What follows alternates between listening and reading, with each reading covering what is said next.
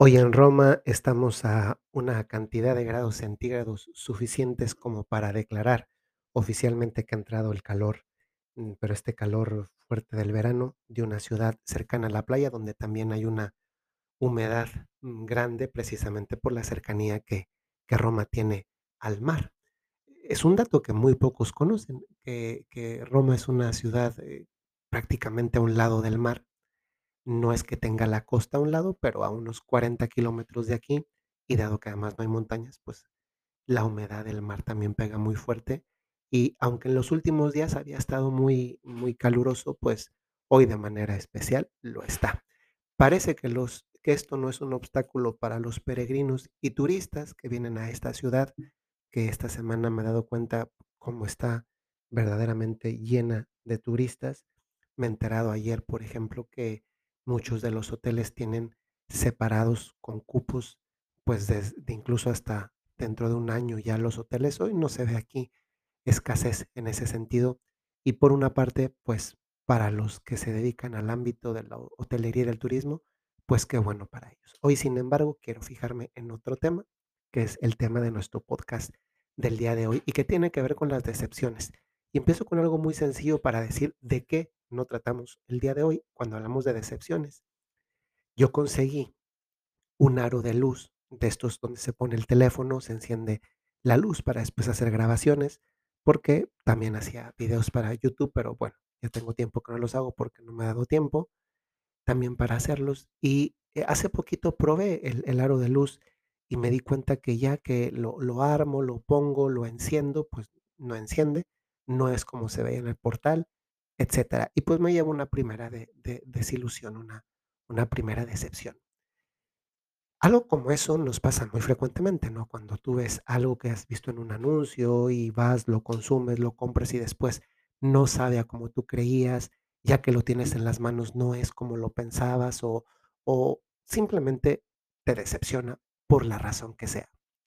Bueno, esas decepciones son parte de la vida cotidiana, de nuestro diario vivir, de este contacto con el mundo, con las cosas que vemos. Sucede. Seguramente les ha pasado cuando han comprado algo y que después lo reciben y dicen, pero no es así como yo me lo imaginaba. Pues eso nos ayuda a entender de una forma muy remota lo que son las decepciones. Claro, ¿verdad? A veces entre más te costó algo que compraste y ya lo tienes, pues más es la decepción porque porque supone que eso que invertiste en aquello que compraste supone parte de tu vida, de tu trabajo, de tu dinero que habías podido invertir de otra manera, pero que pues no, no fue así. Sin embargo, no es esta la decepción sobre la cual me quiero centrar hoy. Más bien, hoy me quiero centrar en otra forma de decepción que posiblemente sea también, también difícil de sobrellevar y desde luego, da- dado que entra en el campo de las relaciones humanas, también más difícil de superar. Yo puse hace unos días en el, en el perfil de Instagram una frase que decía así, la cito, una decepción también puede ser el modo que Dios te permite para hacer limpieza de personas en tu vida. Últimamente me encuentro que pues o hay más personas que les gusta conflictuar o que dicen no es así o- o van como a buscar conflicto, algunas que posiblemente también sí estén en buena línea de querer entender No siempre puedo responderle a cada uno. Imagínense que cada quien le dedicara 10 minutos, pues me podría pasar el, el, diez- el día contestando mensajes y no termino porque son muchos. Pero esto me permite profundizarlo. Y lo quisiera profundizar no solamente para explicar esto de una decepción, también puede ser el modo que Dios te permite para hacer limpieza de personas en tu vida, porque esto nos ayuda primero que todo a descartar. Estamos hablando de personas, no de cosas, no de situaciones, no de personas. Esto es más duro, ¿eh? Porque también en la vida humana, algo que sucede muy frecuentemente es que hay personas, pues, que nos decepcionan. Y yo quiero profundizar en esto el día de hoy. Vamos a ir progresivamente. Lo, lo primero que quiero subrayar hoy es que conforme vamos haciendo relaciones humanas, y sobre todo cuando ya somos personas adultas, es bueno que recordemos que en ocasiones nosotros mismos damos por supuesto que hay cosas que tenemos derecho a recibir del otro. Porque a veces yo doy algo y entonces espero recibir. A veces yo concedo en algo y espero que la otra persona conceda también. Y a veces nuestras relaciones humanas llegan a ser más como una conquista de derechos míos sobre la otra persona. Y esto también tiene otra dimensión que es la de, la de crearme expectativas falsas de algo que las otras personas no prometieron. En ocasiones, yo espero expectativa del otro algo que el otro nunca me prometió, algo que el otro nunca me, me aseguró. Pero, pero creo que tengo derecho a eso, a veces porque yo simplemente me lo imaginé, a veces porque simplemente me lo voy construyendo en base a que yo hago, yo doy, yo estoy, y entonces la otra persona, pues, por supuesto, también tiene que darme, tiene que estar, tiene que oírme, tiene que entregarse, tiene que. Entonces, muchas veces el problema de una decepción no necesariamente, también quería dejarlo claro, no necesariamente es que la otra persona ha sido mala. Muchas veces también una decepción está relacionada con que yo mis expectativas en base a cosas que la otra persona nunca me aseguró que me podía dar. Esa es una primera consideración. Una segunda consideración. Hay personas que, que estas expectativas implícitas sí son, aunque sean implícitas, sí son algo justo de esperar. O en otras palabras, hay expectativas que sí debo esperar, aunque verbalizadamente o por escrito no me las haya dicho la otra persona. Por ejemplo, las relaciones en un matrimonio.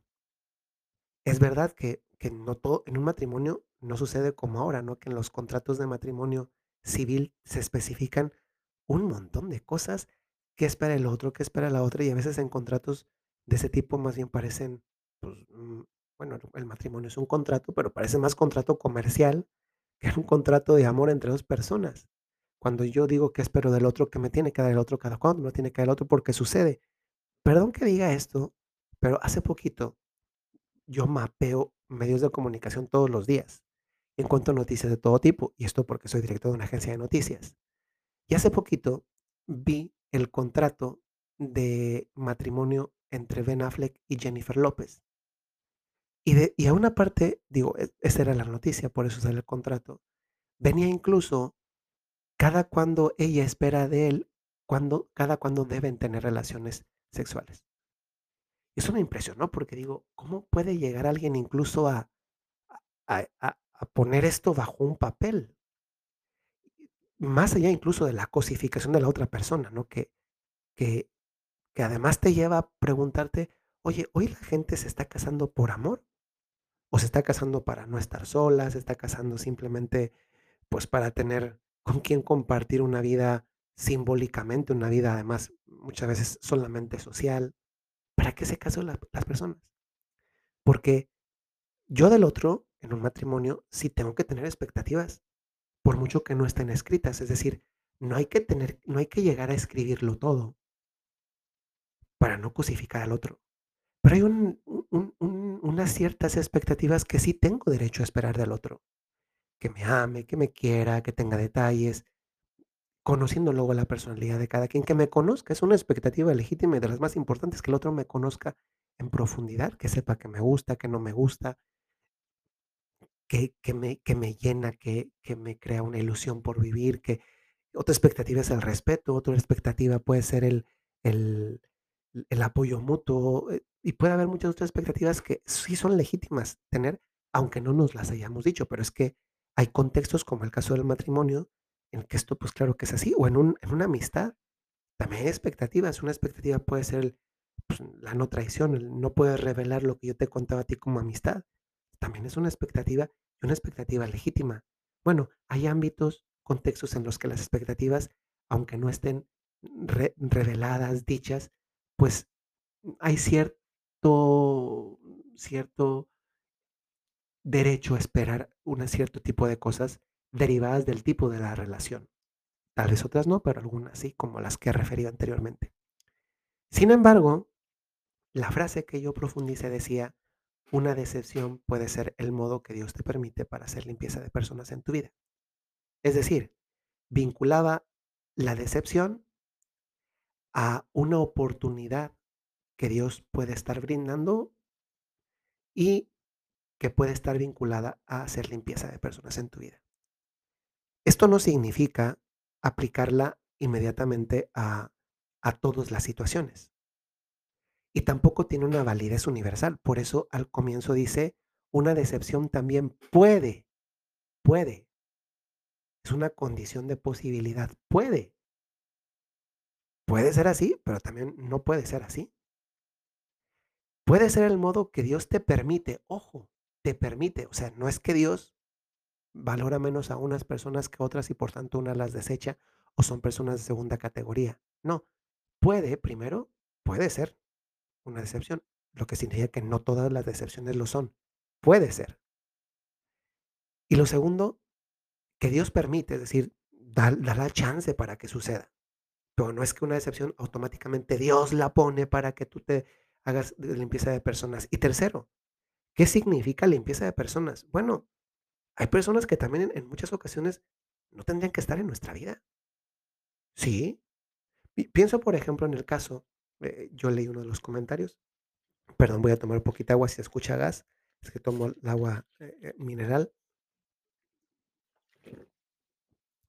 Y leí un comentario de las personas que, que ponían un texto y yo pensaba, pues, por ejemplo, una limpieza de personas es, esta persona decía, cuestionaba la validez de esto, que de la afirmación que yo decía, y yo pensaba, pues, ¿cuántas veces, por ejemplo, en una relación política, tú tienes la confianza en una determinada persona de una determinada formación política y después te enteras que la persona ha defraudado por algo? Bueno, pues tal vez eso te permite hacer limpieza de esa persona porque posiblemente no la volverías a votar. O cuántas veces, por ejemplo, con un defraudador, la persona esta que tú le habías confiado mucho, te defrauda y después, eh, pues seguramente no creo que vas a volver a contratarla y tampoco que vas a recomendarla para alguien más. Es decir, este principio general de que habla de una decepción que puede no significa que todas las decepciones lo son. Ser el modo que Dios permite, no que Dios quiere, diferencia para hacer limpieza de personas, aplica de manera diferente a todas las personas del mundo. Y esto, esto es el ámbito de los principios. Los principios son eso, son, son lo que está a la base. Pero un principio no es que aplica del mismo modo a todas las personas en todas las circunstancias, en todos los tiempos. Qué diferente es cuando, por ejemplo, es una un contexto de una situación diferente, por ejemplo, pensemos entre hermanos. Bueno, hay un vínculo tan especial, querido por Dios, dado por Dios, que no simplemente puedo hacer limpieza de personas, también porque yo sé que esta connotación de limpieza puede sugerir la idea de que hay personas que son basura. Miren, en realidad algunas personas sí podrían ser consideradas como basura porque hacen tanto daño a las a los seres humanos y no nos debería dar eh, miedo llamarles así, porque hasta que no te toca que violen a tu hijo, hasta que no te toca que, que, que secuestren a tu hijo o a tu hija, hasta que no te toca que, que defraudan a tu esposo o a tu esposa, hasta que no te toca que, que asesinan, que asaltan, que defraudan, etcétera, es cuando, ay sí, ahora sí hablo de una experiencia real, porque ya no es lo ideal del cómo debería, cómo debería yo portarme, porque no olvidemos, es verdad, el Señor nos, nos anima y hay que procurar hacerlo, eh, perdonar, eh, imitar sus virtudes. Pero es que tú no eres Dios, Jesús sí es Jesús, aunque Dios te invite a aspirar a tener los mismos sentimientos del Señor. Hay que lograrlo, es un trabajo formativo. Pero es que eso no es que se logra ya en un momento de la vida y después en adelante ya no se trabaja, no es algo que se trabaja todos los días. Pero es comprensible que haya quien sufre y que luego por eso le cueste más, por ejemplo, el perdón. Pues entendible, ¿no?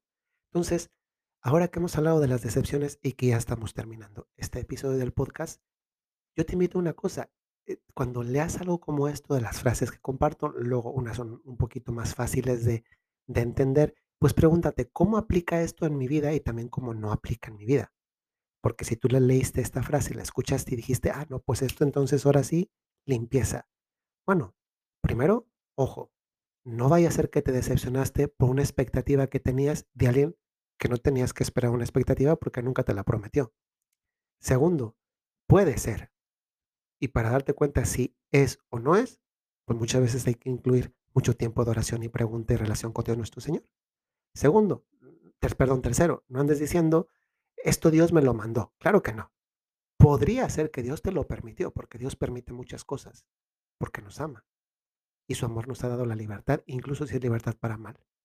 Y finalmente, la última, pues a veces sí hay que hacer limpieza de personas, porque si algo te daña, verdaderamente, pues eh, simplemente se trata de poner a un lado aquello que te daña y centrarte en aquello o en aquellos que no te dañan. Soy el padre Jorge Enrique Mújica de los Padres Legionarios de Cristo y termino con una cosa. El próximo podcast voy a hablar en el podcast de la agencia Zenit del curso de exorcismos que se tuvo esta semana aquí en Roma. Les voy a contar cómo es este curso de exorcismo, el único curso de exorcismos que hay en todo el mundo. ¿Qué datos revelaron? ¿Cómo es? ¿Cómo está el campo de la posesión? Pero pues eh, yo creo que el podcast lo subimos mañana a la cuenta del podcast de la agencia Zenit. Y mientras tanto me despido dejándoles esta curiosidad porque ya sé que luego esto suscita curiosidad, pero pues bueno, también es interesante cuando podemos profundizar de un modo ameno, profesional y desde una agencia de noticias conocida como Zenit, este campo del exorcismo, de la posesión y también del mundo sobrenatural. Hasta luego.